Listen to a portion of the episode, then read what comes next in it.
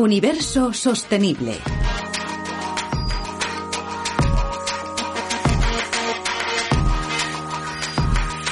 ¿Son tan peligrosos los microplásticos? Los microplásticos son una de las mayores amenazas a las que nos enfrentamos. Para saber mejor las dimensiones del problema, escuchamos a Ricardo Díaz, decano del Colegio de Químicos de Madrid, a Ana Sánchez, del Departamento de Dinámica de la Tierra y del Océano de la Universidad de Barcelona, y a José Luis Martínez, profesor de Biología Celular en la UNED. Antes de hablar de los microplásticos, deberíamos hablar de qué son los plásticos. Los plásticos son unos materiales de una producción muy barata y que además tienen una densidad muy baja. Tienen multitud de usos y yo diría que realmente el problema de los plásticos no son los plásticos en sí, sino sus residuos. Los microplásticos no son más que diminutos fragmentos de los plásticos. Estos materiales, al ser de baja densidad, cuando se dejan de forma incontrolada, pueden viajar bien por el aire o bien por efluentes líquidos, llegando finalmente al mar. Nos llegan al medio marino en diferentes formas, por ejemplo, en forma de pellet, en forma de fragmento, en forma de fibra o en forma de film, y pueden tener diferentes composiciones, como por ejemplo pueden ser partículas de polietileno, de polipropileno o de poliestireno. En este caso serían partículas de un polímero menos denso que el agua de mar y estas partículas flotan, por lo tanto se transportan por las corrientes marinas superficiales. Los microplásticos son compuestos o plásticos de pequeño tamaño, menores de 5 milímetros, que lo que, digamos, tienen son dos posibles orígenes. Uno es fabricados como tales, son los microplásticos primarios, y otros que son producto de la degradación de los plásticos que se tiran al medio ambiente, al mar, y que se producen por la degradación debido a lo que es eh, luz, salinidad, pH, cosas de ese estilo.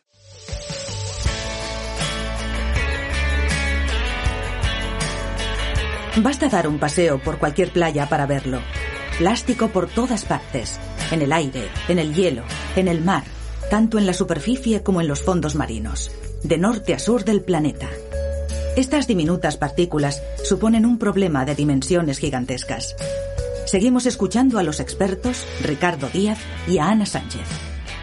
El problema realmente es la falta de control sobre el plástico. Ese es el verdadero problema que tenemos. Las soluciones vienen fundamentalmente por el I I. Actualmente se está trabajando tanto en realizar mejores técnicas y más limpias para el reciclado de plásticos como en la producción de plásticos biodegradables, porque no hay que olvidar que el problema, uno, por lo menos de los problemas más graves que tiene el plástico es precisamente su falta de biodegradabilidad y eso genera un término acumulativo muy grande por su enorme tiempo de vida y de permanencia en los ecosistemas. ¿Qué podemos hacer?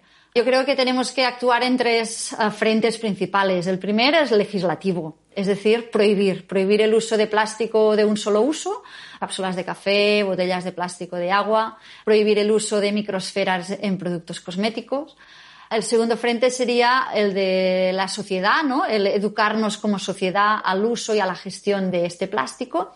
El tercer frente sería el tecnológico, es decir, hacer investigación en nuevas tecnologías para evitar ese vertido de plástico que ya no es solo en grandes plásticos, sino también, por ejemplo, en microfibras de la lavadora, etcétera. Su tamaño hace que puedan entrar fácilmente en la cadena alimentaria pero la mayoría de los estudios están en fases iniciales y todavía no se conocen las consecuencias de ingerirlos. En las universidades españolas se investigan diferentes aspectos que pueden contribuir a solucionar el desastre que se nos viene encima. Nos hacen un breve resumen de sus proyectos José Benito, del Departamento de Química Analítica de la Universidad de Santiago de Compostela, Ana Sánchez, de la Universidad de Barcelona, José Luis Martínez, de la UNED, y Patricia Siveri, del Instituto de Ciencia y Tecnología Ambientales de la Universidad Autónoma de Barcelona.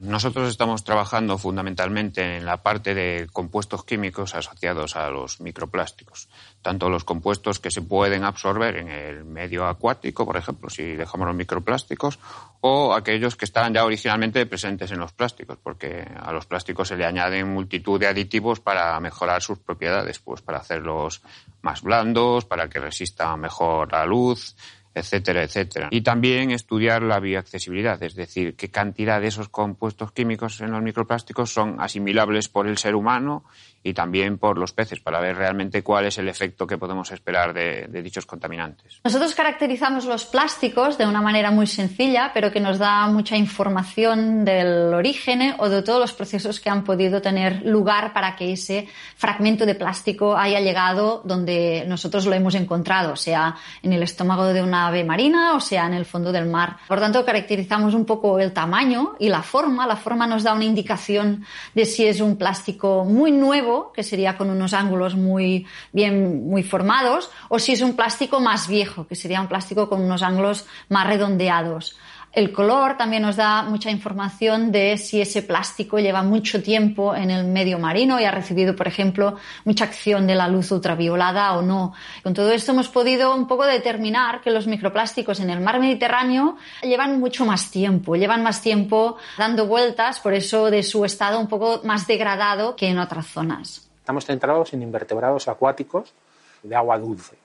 Trabajamos con dos invertebrados ahora mismo, uno que es una larva de insecto y otro que es un caracol. Ambos están en la base de la cadena trófica, entonces lo que estamos viendo es cómo les afecta y al mismo tiempo estamos intentando hacer un proceso de estandarización para intentar que esto se aproveche cuando se hacen test de toxicidad que requiere la normativa vigente para obtener información de los mecanismos de acción. Trabajamos sobre el tema de microplástico y de basura marina relacionada con el turismo en diferentes islas del Mediterráneo. Tenemos colaboraciones con uh, organismos gubernamentales y también empresas para intentar solucionar el problema grave de contaminación de macroplástico de turismo para obtener también un turismo más sostenible que claramente es de beneficio a la isla, pero también tiene un impacto ambiental.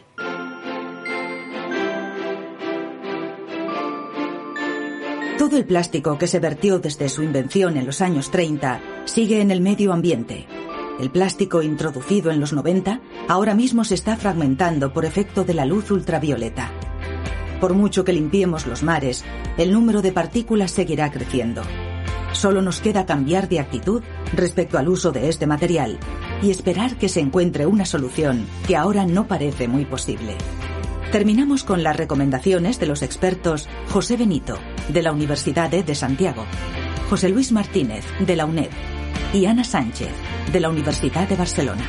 Estamos acostumbrados a consumir productos plásticos y productos de un solo uso. Entonces, el primer cambio que necesitamos es cambiar ese, modelo de, de usar y tirar, es lo más importante. Si no reducimos la cantidad de plástico, al final el problema es que son compuestos que duran muchísimo tiempo y a la larga van a producir cada vez más efectos en organismos y en lo que es la salud humana. Ahora un poco quien debe mover ficha es el poder legislativo. Vamos a parar esa entrada de plástico al medio marino, vamos a hacer realmente una política de rechazo del plástico.